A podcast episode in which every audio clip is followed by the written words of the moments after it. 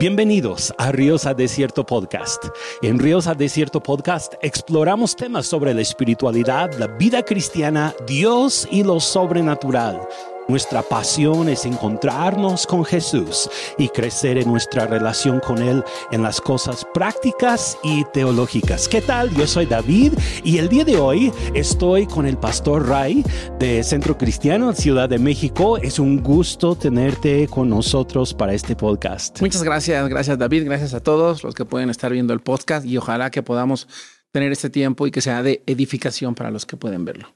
Pues la verdad, este, pues es un gusto tenerte con nosotros. De alguna manera fue de sorpresa, ¿verdad? No habíamos exactamente planeado esto, eh, pero las cosas se dieron, gracias a Dios. gracias a Dios. Gracias. Y pues el día de hoy vamos a, a, platicar un poco sobre la iglesia y su impacto en la sociedad.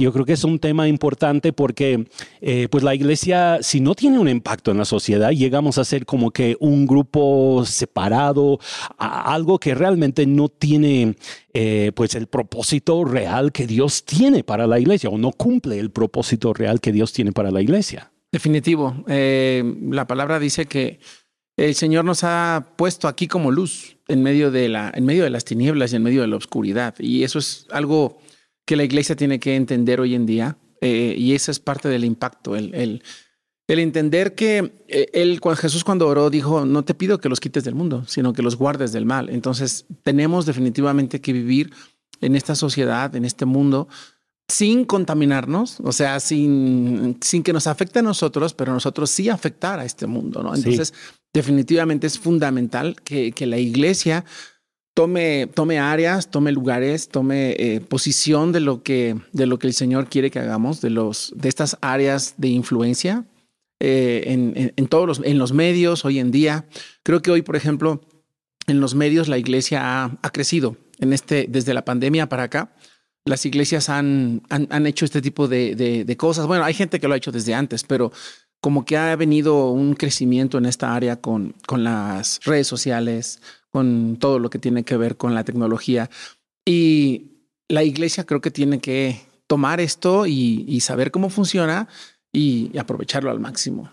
Pues a mí me gustaría hacerte algunas preguntas. Adelante algunas preguntas sobre esto porque yo sé que pues ustedes son una iglesia que impacta su ciudad ah, y tienen esa, esa visión, por supuesto. Yo creo que todas las iglesias debemos de tener esa visión, pero lo hemos visto especialmente con ustedes. Pues, ¿cómo describirías el papel fundamental de la iglesia en la sociedad y su impacto potencial en la ciudad? Definitivamente. Eh, nosotros estamos en la Ciudad de México y, y creo que cada lugar es diferente. Cada lugar tiene, tiene su tiene su manera. No podemos hacer lo mismo eh, en Tulancingo que en la Ciudad de México. Tiene que ser una estrategia diferente. Creo que los pastores y la iglesia tienen que primero saber cuál es la estrategia que Dios les ha dado para el lugar donde se encuentran.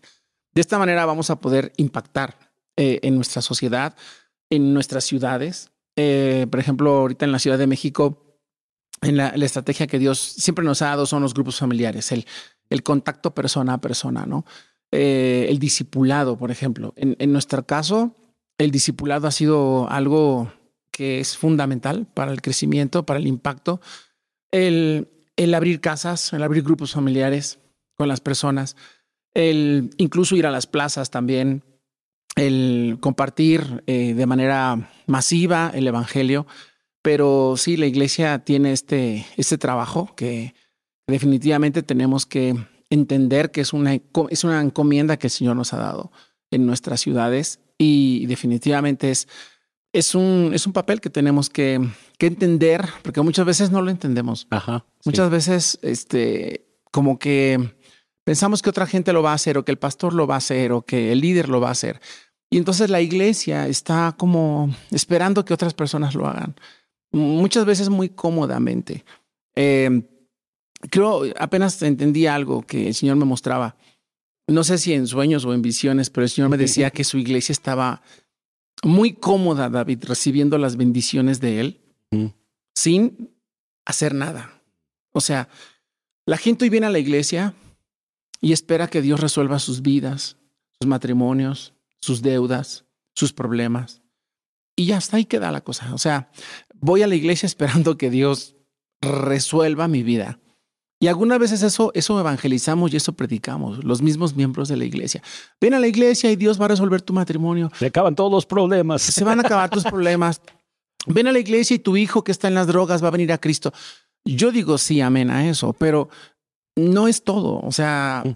la gente entonces llega a la iglesia y está esperando que Dios le resuelva sus problemas.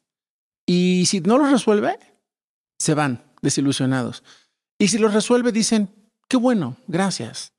Y ya no hay nada más, no hay, no hay que me estás mencionando del impacto de, de, avanzar. Eh, necesitamos, creo, tener el entendimiento de que hay gente en el mundo que está sufriendo, aunque nosotros veamos, los veamos a ellos muy cómodos en sus, en sus lujos y en su vida, pues pagana, lo voy a decir así. Ellos necesitan de Dios, ellos necesitan que alguien vaya y les comparta y les predique.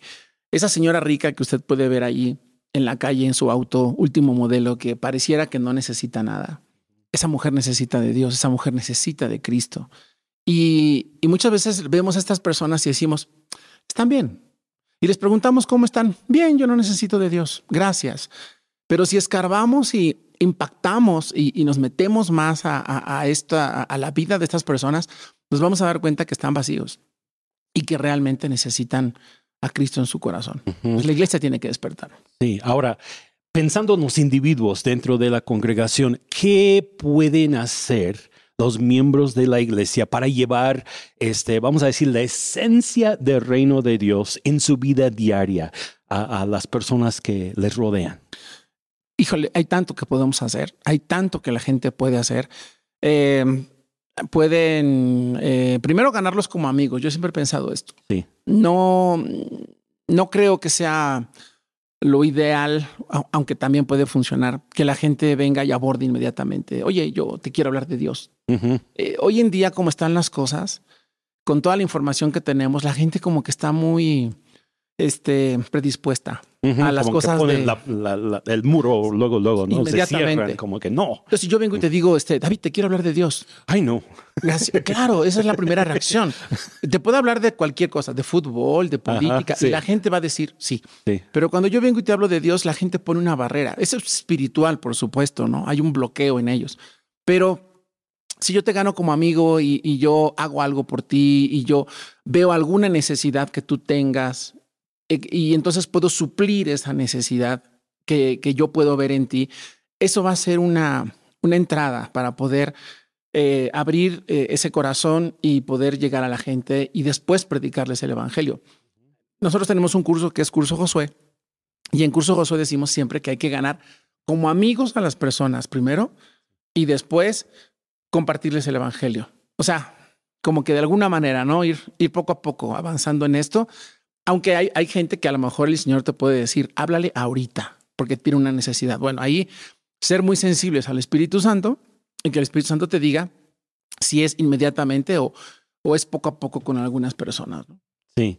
Entonces, este, pues ahora, más allá de que las personas reciban a Cristo, si estamos pensando ahora, yo como, como hijo de Dios, ¿cómo puedo influir dentro de la sociedad. ¿Cómo puedo yo tener eh, un impacto positivo llevando el reino de Dios?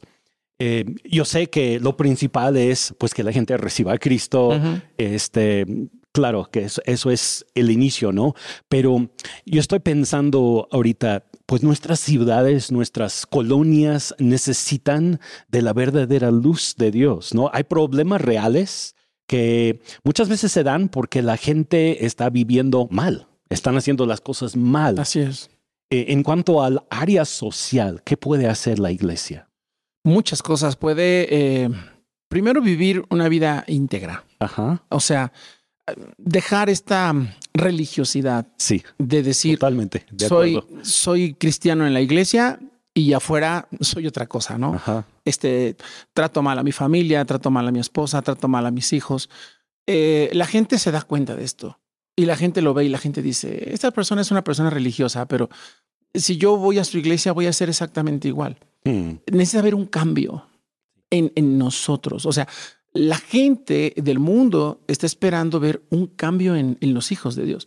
Si ellos ven en nosotros que nuestras vidas siguen igual, que seguimos este, tristes, que seguimos con, con, con deficiencias en nuestra moralidad, en nuestro carácter, para ellos es una religión más. Y de Sí. hecho dicen, en tu religión. Pero cuando ellos ven que a pesar de tener problemas, somos buenos trabajadores, que no estamos pidiendo y pidiendo permisos en el trabajo, sino que somos buenos empleados, buenos empresarios.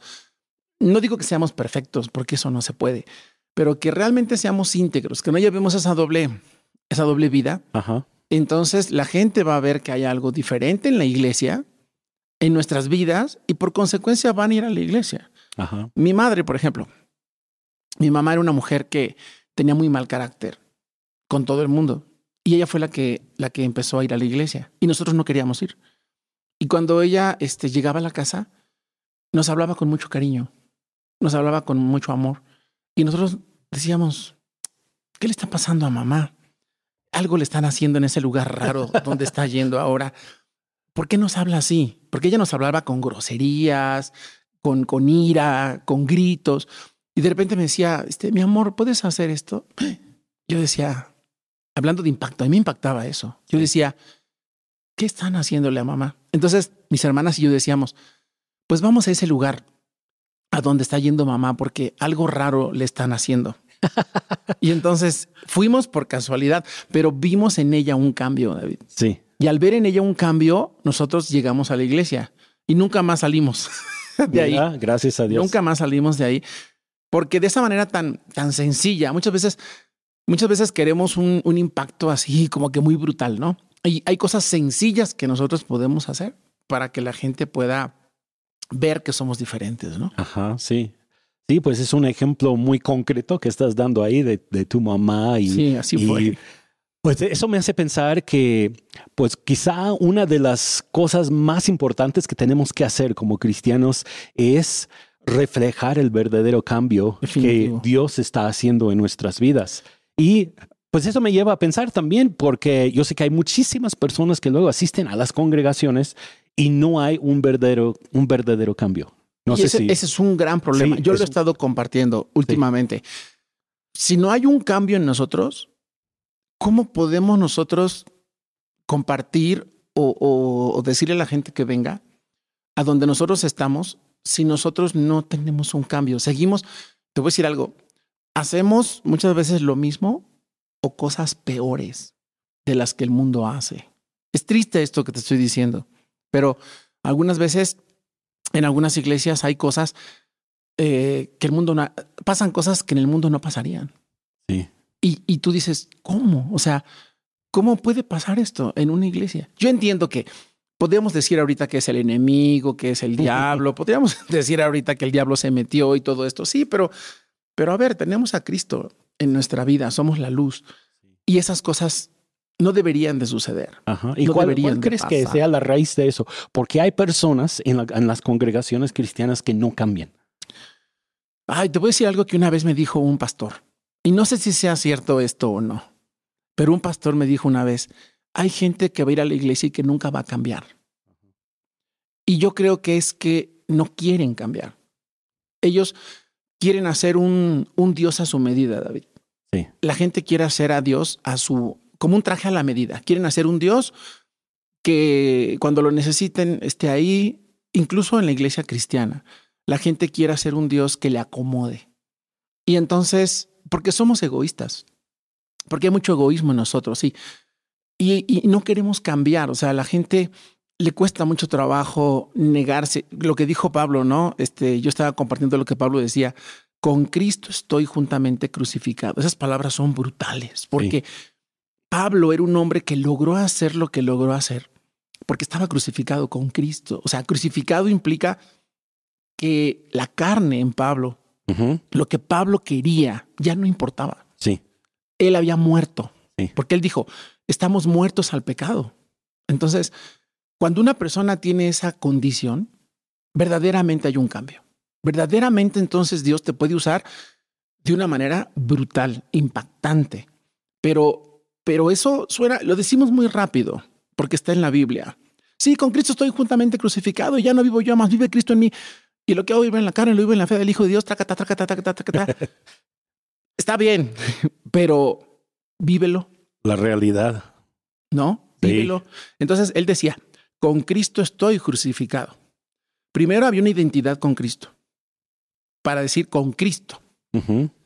Mucha gente hoy está, a lo mejor es una blasfemia lo que voy a decir, pero dice, mucha gente podría decir, con mi pastor estoy justamente crucificado, ¿no? O, o- o con mi esposa, o con mi líder, porque se identifican con esa persona, porque hay un amor hacia los pastores, y yo he visto esto, David, hay un amor hacia los pastores, pero no hay un amor hacia Dios. La gente puede amar más a su pastor que a Dios. Ajá. Oh, es que tú estuviste conmigo y eres mi pastor, David, y, y yo te quiero mucho. Y entonces el día que tú hagas algo que a lo mejor me ofenda, se acabó, se acabó mi identidad con Cristo. Nunca la tuve. Ajá. Y Pablo decía, con Cristo estoy juntamente crucificado. Entonces, primero una identidad absoluta con Cristo. Y entonces, cuando crucificamos nuestra vida con Cristo, Sí.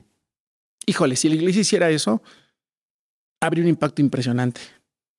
Pablo logró lo que logró, los sufrimientos que Pablo tuvo. Él decía, son leves y momentáneas tribulaciones. El apedreamiento, el encarcelamiento, el, todo lo que él vivió. Y yo le decía a la iglesia hace, hace poquito, nosotros nos ofendemos porque el hermano nos debe 50 pesos. o porque el pastor David no me saludó, entonces ya me voy de la congregación. Y ese es el problema hoy en día, ¿no? De, Sí. de muchas personas. No hay una identidad con Cristo. Sí. Pero lo que Dios quiere hacer en nuestras vidas es traer, pues, la regeneración, Definitivo, sí. empezando en nuestro espíritu. Definitivo, y sí. luego después eso afecta el alma. Así es. Comenzamos a renovar nuestros pensamientos con Así la es. palabra de Dios. Somos lavados en el agua de la palabra y ya llegamos a ser realmente nuevas criaturas. Ese es el deseo Ese de es el objetivo. Sí, Ese es el objetivo. El, el- el poder ser regenerados, ser lavados, pero de verdad. Y entonces ser nuevas criaturas en toda la extensión de la palabra, ¿no? Dejar el pasado atrás sí, y ver lo que viene adelante. sí. Y, y cuando una persona ya ha tomado las decisiones de seguir a Cristo, Wow. de en verdad crucificar su carne, ¿Verdad? ya caminar con Cristo, renovar su entendimiento, esa persona sí puede tener un gran impacto. Lo va a tener sí o sí. Sí, E- Es algo como natural. Porque hoy en día pareciera que queremos lograr un impacto, pero lo queremos lograr en nuestras fuerzas, en nuestra capacidad humana. Y mm, en nuestra capacidad humana vamos a poder lograr o alcanzar algo, porque sí se va a poder, pero va a ser limitado. A que si hacemos esto que estamos platicando y mencionando, entonces cuando la gente es renovada, es lavada, es restaurada, el impacto va a venir de una manera natural. Bueno, no más natural, más bien sobrenatural, ¿no? Hay una palabra que yo he estado predicando últimamente. Estas señales seguirán a los que creen. ¿verdad? Y dice que echarán fuera demonios. O sea, harán cosas sobrenaturales. La gente que en verdad cree. Entonces, estas cosas nos van a seguir. Y, y cuando eh, venga este proceso que estabas mencionando de la regeneración, entonces de una manera natural, de una manera como, eh, pues natural, la gente va a venir eh, y va a ser impactada en su vida y ellos van a impactar a otras personas. Vamos a poder poner nuestras manos sobre los enfermos y van a sanar.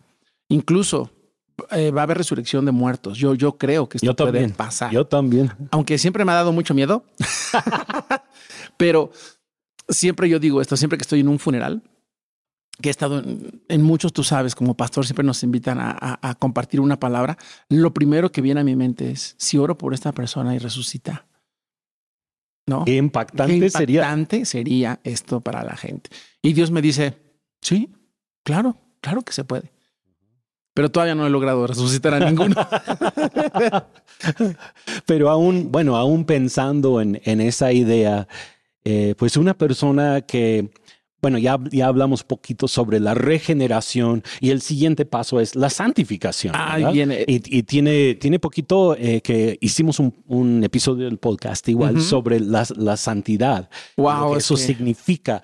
Eh, pero la santificación es ese proceso de ser cambiados, transformados en nuestra manera de pensar, hablar, comportarnos, nuestra visión hacia la vida, el futuro, nuestras relaciones con los demás. Aún, pues esto, esto también trae un gran impacto dentro de la sociedad. ¿no? Por ejemplo, cuando, cuando una persona ya recibe a Cristo, eh, recibe esa regeneración y luego comienza ese proceso de ser transformado en su interior, en lo que nombramos la santificación, ¿cuáles son algunos impactos eh, que esa persona va a tener dentro de su ámbito familiar, su lugar de trabajo, donde, donde cada día vive su vida?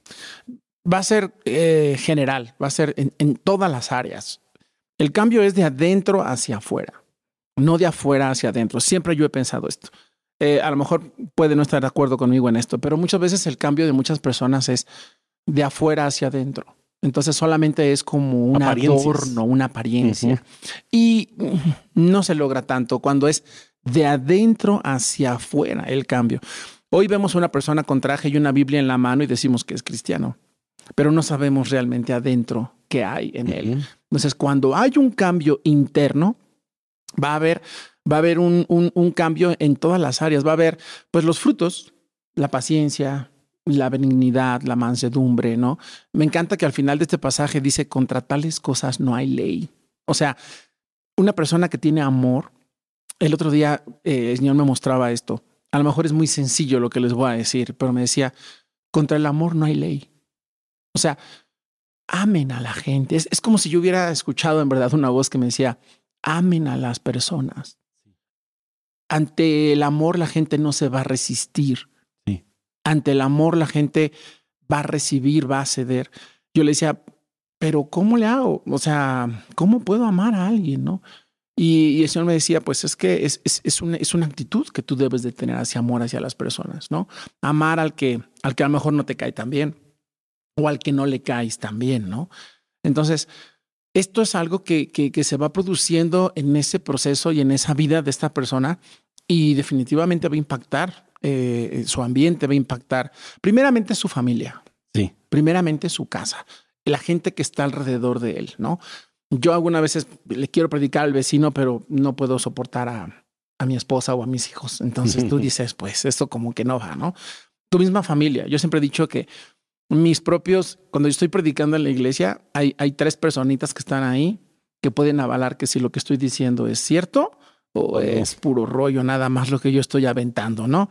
Y esas tres personitas, pues son mi esposa y mis hijos. Ellos pueden decir, es cierto o no. Algunas veces yo termino la predicación, yo les pregunto a mi esposa, a ellos, ¿cómo estuvo? Papá, estuvo muy bien la palabra, estuvo. Entonces, cuando yo lo recibo de ellos, digo, en verdad estuvo bien, porque ellos no me van a no me van a adorar la píldora, como decimos, ¿no? Y entonces puede haber un impacto hacia las personas. Si hay un impacto hacia la gente que tenemos cerca. Jesús dijo, me seréis testigos en Jerusalén, en Judea, en Samaria y hasta lo último en la tierra, pero, pero primero ser testigos aquí, en, en el área, ¿no? En, en, lo, en lo local, por decirlo de alguna manera, y ya después vendrá la expansión y el crecimiento y el impacto hacia otras cosas, ¿no? Sí. Me gustaría pensar ahora en en el amor, la compasión y el servicio. Wow. Amor, compasión y servicio. ¿Cómo podemos ocupar el amor, la compasión y el servicio para impactar a la gente a nuestro alrededor? Volviendo a lo mismo, teniendo una identidad primero con Cristo. Yo no puedo, yo no puedo amarte si no tengo esta identidad. Hoy en día está mucho el, el asunto y yo estoy completamente en contra de esto. De ámate a ti mismo Quiérete a ti mismo. Yo digo, o sea, yo no me puedo amar, amar, a mí mismo. O sea, el amor tiene que venir de otra, de, otra fuente externa, porque la gente en día y el humanismo dice que, que busques dentro de ti. Y yo cuando busco dentro de mí, no encuentro nada, nada, nada bueno, nada bueno en mí. Honestamente, yo tengo que buscarlo de Dios. Yo tengo que buscar de Jesús. Él es el amor. Yo no, yo no puedo ser capaz de generar ese amor. Lo tengo que recibir primeramente de Él y de una identidad que yo logre tener con Él. Pablo decía, no hago el bien que quiero, sino el mal que no quiero, eso hago. Entonces entiendo que el mal está en mí, decía, decía el apóstol, ¿no? Entonces, yo, un, hombre me decía apenas, yo no le puedo hacer daño a mi propia familia. Y yo le decía, pero se lo estás haciendo. Y él se quedaba en shock, como diciendo, pero ¿cómo cambio esto? O sea, tú no quieres hacerle daño a tu hija, tú no quieres hacerle daño a tu esposa, tú no quieres hacerle daño a, a la gente que tú amas. Y sin embargo, se lo hacemos. ¿Por qué? Porque no tenemos una identidad con Cristo. Cuando tenemos esta identidad con Él, entonces el amor fluye de una manera completamente diferente. No es un amor humano, no es un amor en mi capacidad que, que, después se va a acabar la gasolina o el amor en mí, sino que es un amor que no tiene límite, no tiene fin. Entonces podemos amar como Él amó, sí. sin esperar a cambio nada. Sí, sí, y esa es una de las cosas que podría traer un gran impacto a la gente que nos rodea también. Por ejemplo, este, cuando vemos la necesidad de alguien más y tenemos compasión, porque Dios es la fuente de amor y verdadera compasión, entonces eso nos va a mover a suplir necesidades y al suplir necesidades, pues ya comenzamos a tener impacto en otras personas y el mensaje va corriendo, ¿no? De persona en persona. 100%. Cuando yo empecé el ministerio, hace 26 años, eh, mis pastores me decían, ama a la gente. Y a mí me ocasionaba un poco de confusión, porque yo decía, pues yo los amo. Y me decían otra vez, ama a las personas. Yo decía, pues que no dejé todo para servir en la iglesia. Pues claro que los amo. Hasta que un día yo le dije al Señor, ¿por qué me dicen que ame a la gente? ¿Qué está pasando? El Señor me decía, no los amas. Esto es como algo que tú haces. Es un llamado que tú tienes, pero la gente no se da cuenta de tu amor. Es como el esposo que le dice a la esposa, pues te amo, me casé contigo, te mantengo, te doy de comer tres veces al día, debes estar feliz porque te amo. Pues e, él piensa que la ama y a lo mejor sí, pero, pero ella no lo sabe. Sí. Tenemos que amar a la gente y que la gente sepa que realmente le amamos. ¿Me explico? Que realmente le amamos. Si la gente no sabe que realmente la amamos, no le estamos amando como, como Dios quiere que la amamos. Yo puedo pensar que amo a, la gente, pero entonces, si no hay un fruto, si no hay un fruto de ese amor, pues entonces finalmente la gente no, no lo va a recibir. Y, y fíjate que yo lo veo muy seguido, David. Pastores que están en sus iglesias, pero que no aman a la gente. Como que incluso puedo decirlo así, golpean a las personas se enseñorean de la gente. Cuando Jesús dijo, el que quiera ser el mayor, que sirva. Exacto. Que ame. Y ante esto no hay ley. Cuando tú haces esto, tiene un impacto en la sociedad, en la gente. La gente dice, en esta iglesia hay amor, cosa que en el mundo, en el mundo no hay. Y lo que el mundo necesita hoy es eso, amor. No lo tienen. Sí. Y si en la iglesia no lo encuentran, creo que no estamos haciendo lo que el Señor quiere que hagamos. Y creo que es un gran reto para cada uno de nosotros sí, que entendamos que nuestra, nuestro amor por las personas tiene que provenir de algo fuera de nosotros, como comentaste. 100%. Tiene que ser ese amor ágape, el amor que Dios ha puesto en nosotros para poder amar a otros. ¿Cómo le haces? que te tienen que decir ellos, ¿cómo le haces para amar de esa manera? ¿Cómo le haces para que tu familia tenga amor de esa manera? Porque otra gente te puede decir, yo, yo les doy dinero, yo les doy riquezas, yo les doy viajes y no hay amor en esta casa. Sí. ¿Cómo le has hecho tú para que haya amor en esta familia, a lo mejor sin tener tantos recursos de los que yo tengo? Y eso es lo que a la gente le va a impactar. Sí, sí, ese, ese amor. Y bueno, otra cosa que comentaste que me, me hace pensar mucho es que así como luego comentas, ¿no? Que un pastor puede llegar a, tener esta idea de que pues es mi, mi, llamado, mi profesión, a esto me dedico y no existe el verdadero amor y compasión por las personas. Sí, lo También puede suceder con cualquier creyente, cualquier discípulo de Cristo Jesús. Ah, no, yo soy cristiano, yo soy discípulo de Jesús, pero ¿dónde está eh, el verdadero impacto que esa persona está llevando? ¿No? Porque Desafortunadamente, muchas veces, eh, aún como cristianos, podemos simplemente tener una religión sin tener los, los resultados de eh, ese impacto que Dios ha querido traer a nuestras vidas, ¿no? Mientras dices eso, pienso en las palabras de, de Pedro, Ajá. que con Jesús, Jesús le dijo, ¿me amas? Sí. Tres veces. ¿Me amas, verdad, Pedro? Sí, Señor, tú sabes que te amo. Apacienta mis ovejas. O sea, haz algo.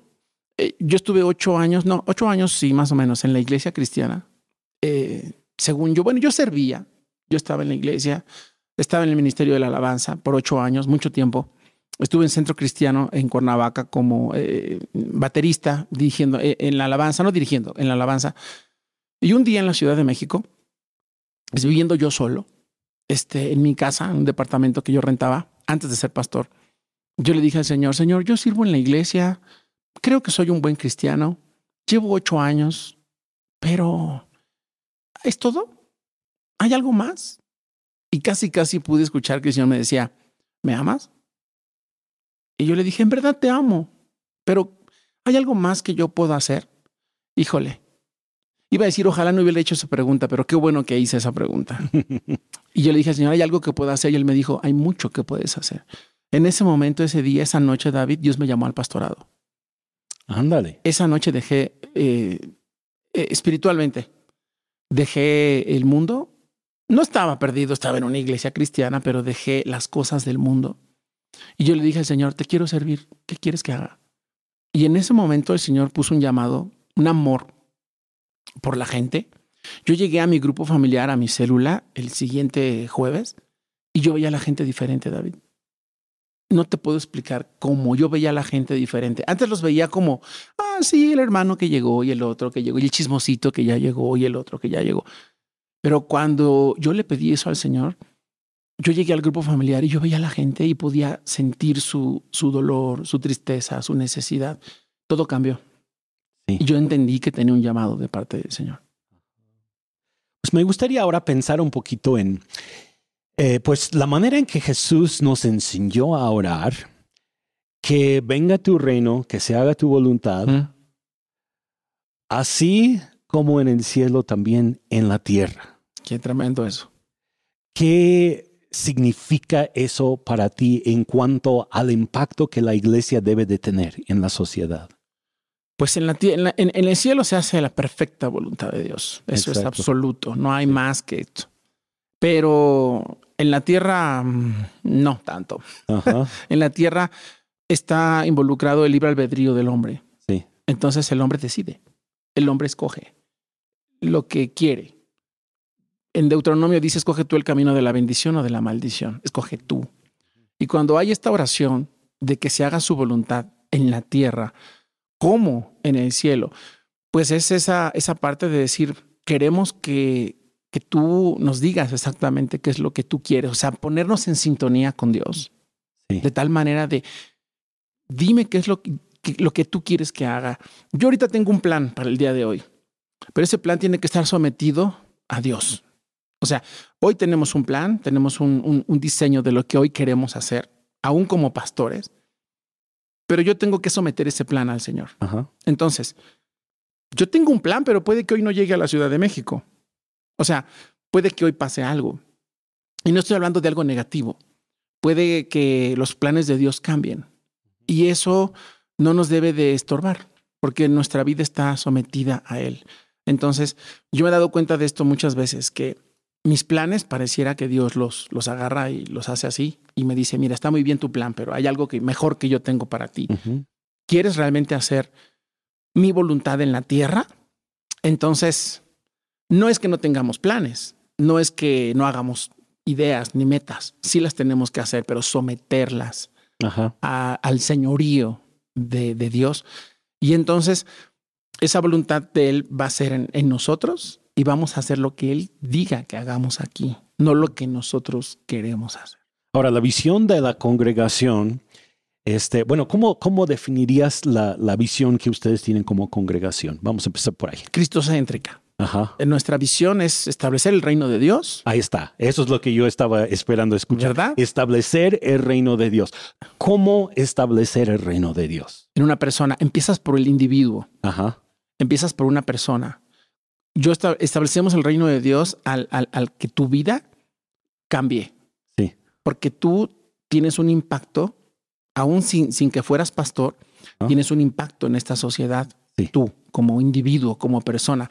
Con el de las tortillas, con el de la tienda, con, el, con la gente que está a tu alrededor. Sí. Entonces, cuando viene el reino de Dios a ti, cuando tú recibes a Cristo y hay este impacto del cual estábamos hablando anteriormente y hay un cambio, tú vas a, a traer el reino de Dios con el lechero, con el panadero, en tu entorno, en tu vida. Tu vida va a cambiar Ajá. y entonces todo ese entorno va a ser impactado y el reino de Dios se va a establecer en ti y luego en tu esposa y luego en tu familia y luego en tus vecinos. Y cuando te das cuenta, hay una influencia En Más el del- lechero, en el panadero, en, el de la toda tienda. la gente que está alrededor de ti. Ajá. Yo me he dado cuenta en mi vida, yo siempre fui un hombre muy tímido, Sí. un hombre callado. Y ahora me doy cuenta de la influencia que puede haber en una persona así, Sí. cuando Cristo está en tu vida. Ajá. Porque yo conozco gente muy extrovertida que habla y que dice y que organiza. Yo nunca fui de eso. Yo fui el calladito de la, Sí. de la clase siempre. Yo Pero- también. Ahí, sí. ahí, ahí nos identificamos. Siempre yo fui así. Yo nunca eh, eh, destaqué mucho por este tipo de cosas. Pero ahora, al ver el ministerio en el que estoy, me doy cuenta de, de la gente. A mí me impacta cuando la gente viene y me dice, es que lo que usted predicó cambió mi vida. Yo digo, ¿en verdad? ¿Yo hice eso? O sea, ¿u- ¿usted me vio? Sí, e- en el, en el programa de la radio o aquí en el podcast o, o en una predicación o en cualquier lado donde podemos compartir. Sí. Cuando mi vida cambió, me di cuenta que pude afectar la vida de las demás personas de manera positiva. Sí. Y eso es, eso es impresionante. Me sigue impresionando hasta el día de hoy. Ajá. Y ahora, llevando esto todavía un poquito más allá, ¿hasta qué grado crees que la iglesia puede impactar a la sociedad? Eh, ¿cu- ¿Cuáles podrían ser los resultados finales Mm. que pudiéramos ver dentro de, no sé, una ciudad, una colonia, un pueblo, cuando hay un verdadero impacto Sí. fuerte del evangelio? Yo lo vi. Eh, en el 2003 estuve en Colombia y me acuerdo que estábamos en una reunión de líderes en esta iglesia y me acuerdo que el pastor se paró al frente y dijo, va a venir un grupo de, rock- de heavy metal a Colombia. Vamos a orar para que ellos no puedan entrar al país. Y a mí me impactó. Yo dije, ¿qué dijo? ¿Que ellos van a hacer qué? O sea, ellos van a orar para que esto no suceda. Y entonces ellos empezaron a orar de una manera que a mí se me, se me, me paraban los pelos de todo el cuerpo y yo sentí escalofríos por todos lados. Y supe que al grupo no le dieron permiso de hacer esa presentación. Mira. Entonces, hablando de un impacto, podemos impactar más de lo que nos imaginamos, porque la gente dirá, ay, ¿qué pueden hacer? ¿No? Jesús evangelizó, tuvo como discípulos a 12. Hay un libro muy bueno que se llama 12 hombres comunes y corrientes. Y eran comunes, Ajá. ¿no? Sí. Con muchas deficiencias. Sí. Y esos 12 hombres impactaron a, a todo el mundo. Pablo estaba viendo lo que hizo en Corintio. Pablo trastornó una, una metrópolis en. Corinto. O sea, logró impactar de esa manera. Yo creo, David, que podemos impactar más de lo que nos imaginamos. Cuando estamos unidos, cuando tenemos amor, cuando estamos haciendo la voluntad de Dios, una iglesia, sin importar el número de miembros que tenga, porque luego pensamos erróneamente que las iglesias grandes impactan más a que las iglesias pequeñas, y eso no es verdad. A Dios no le importa el número. Ayer te comentaba que la iglesia que dejó Jesús era de 120 miembros. Sí, así es. Entonces, si tú lo ves actualmente, decimos, "Eh, era una iglesia mm, pequeña. ¿Pequeña?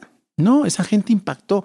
Fueron llenos del Espíritu Santo y se repartieron por todo el mundo Sí. a predicar el Evangelio. Entonces impactaron. Entonces no importa el, el- el número, importa la esencia, la calidad. Cuando viene Cristo y hay una transformación, la iglesia sí o sí va a impactar a la sociedad. Ajá.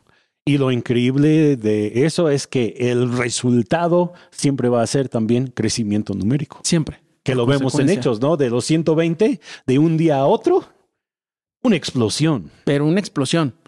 Con, con Pedro predicó y ganó tres mil en un día. En un día. O sea, un hombre que lo había negado, un hombre temperamental, un hombre que no, no reunía tal vez las características que nosotros hubiéramos querido. Sí. Pablo era un hombre bajo, no era un hombre a lo mejor con un físico que tú dijeras, qué impresionante. Hoy en día vemos mucha gente que vemos, ¡ay, qué impresionante! Pero cuando ves su vida carece de mucha, de mucha autoridad, de mucho poder. Eh, bueno, y aquí no estamos hablando de la autoridad. Si nos metemos al asunto de autoridad, es otra cosa. Es otra onda, ¿no? Pero que también definitivamente a través de eso hay un impacto con el mundo. Pero sí, definitivamente hay mucho que la iglesia hoy en día tiene que, tiene que hacer y lograr y alcanzar. Sí. Pues para concluir el día de hoy, me gustaría eh, preguntarte si tendrías algún consejo para el discípulo, el creyente que pues es parte de alguna congregación local, está sirviendo en su iglesia y todo, pero que le gustaría tener un mayor impacto en su, en su entorno. Sí, eh, obediencia. en la obediencia y bendición. Que usted encuentre gozo en lo que está haciendo. Que usted encuentre en su pastor eh, esa autoridad. Que es que podríamos compartir muchas cosas, pero hay algo que yo he compartido últimamente acerca de los pensamientos preconcebidos que la gente tiene. Eh, muchas veces el enemigo viene y pone ideas preconcebidas en la gente para que la gente no avance en su fe esas ideas preconcebidas hacen que la fe sobrenatural se limite en las personas, porque tenemos una idea preconcebida de nuestro pastor, de nuestra iglesia, de nuestro líder, y eso afecta muchísimo. Por eso dice que el Señor nos, nos dijo que tuviéramos la fe de un niño, porque los niños no tienen esas ideas preconcebidas. El niño te ve y te dice lo que sale. O sea, sin él no mira, es que se va a ofender. Él no te dice eso. El niño viene y es auténtico. Y hoy en día en las iglesias y las personas tienen muchas ideas preconcebidas. Entonces, eh, si quitamos estos conceptos y, y realmente estamos en una iglesia y somos parte de una iglesia, yo le animo a que sea parte de esta iglesia, que se sume a la visión de su pastor, que se una a la visión de esa casa espiritual donde usted se encuentre, que quite los pensamientos preconcebidos que puede haber en contra de su autoridad y va a haber un cambio completamente en su vida. Sí. Pues, Pastor Ray, muchas gracias por acompañarnos en este episodio. Muchas gracias. Eh, ha sido un gusto platicar contigo. Tienes mucha sabiduría que has compartido con nosotros. Yo creo que de los que nos están escuchando, viendo el día de hoy, eh, seguramente algo les habrá llegado al corazón de momento. Yo creo, yo estoy seguro que sí. Y pues esto también es de ánimo para cada uno de nosotros, que todos de nosotros somos importantes en el reino de Dios. No tienes que tener un nombramiento ministerial, simplemente como tú eres, como hijo de Dios, entregado a Cristo en ese camino hacia, hacia eh, pues la, lo que llamamos la santificación, esa renovación dentro de nosotros, tú puedes tener un gran impacto dentro de la sociedad. Muchísimas pues, gracias por la invitación. Gracias a ti y pues también gracias a todos de ustedes que nos están escuchando y viendo el día de hoy. Para los que no lo saben, estamos en YouTube, estamos en Spotify, estamos también en podcast de Apple y Audible y varios otros canales. Así que eh, pues también si te gustó este episodio, te quiero invitar a que lo compartas con alguien más o que hagas también un comentario eh, dentro de los comentarios ahí o posiblemente pudieras compartir esto también en tus medios sociales. Ha sido un gusto estar con cada uno de ustedes. Nos vemos en nuestro siguiente episodio.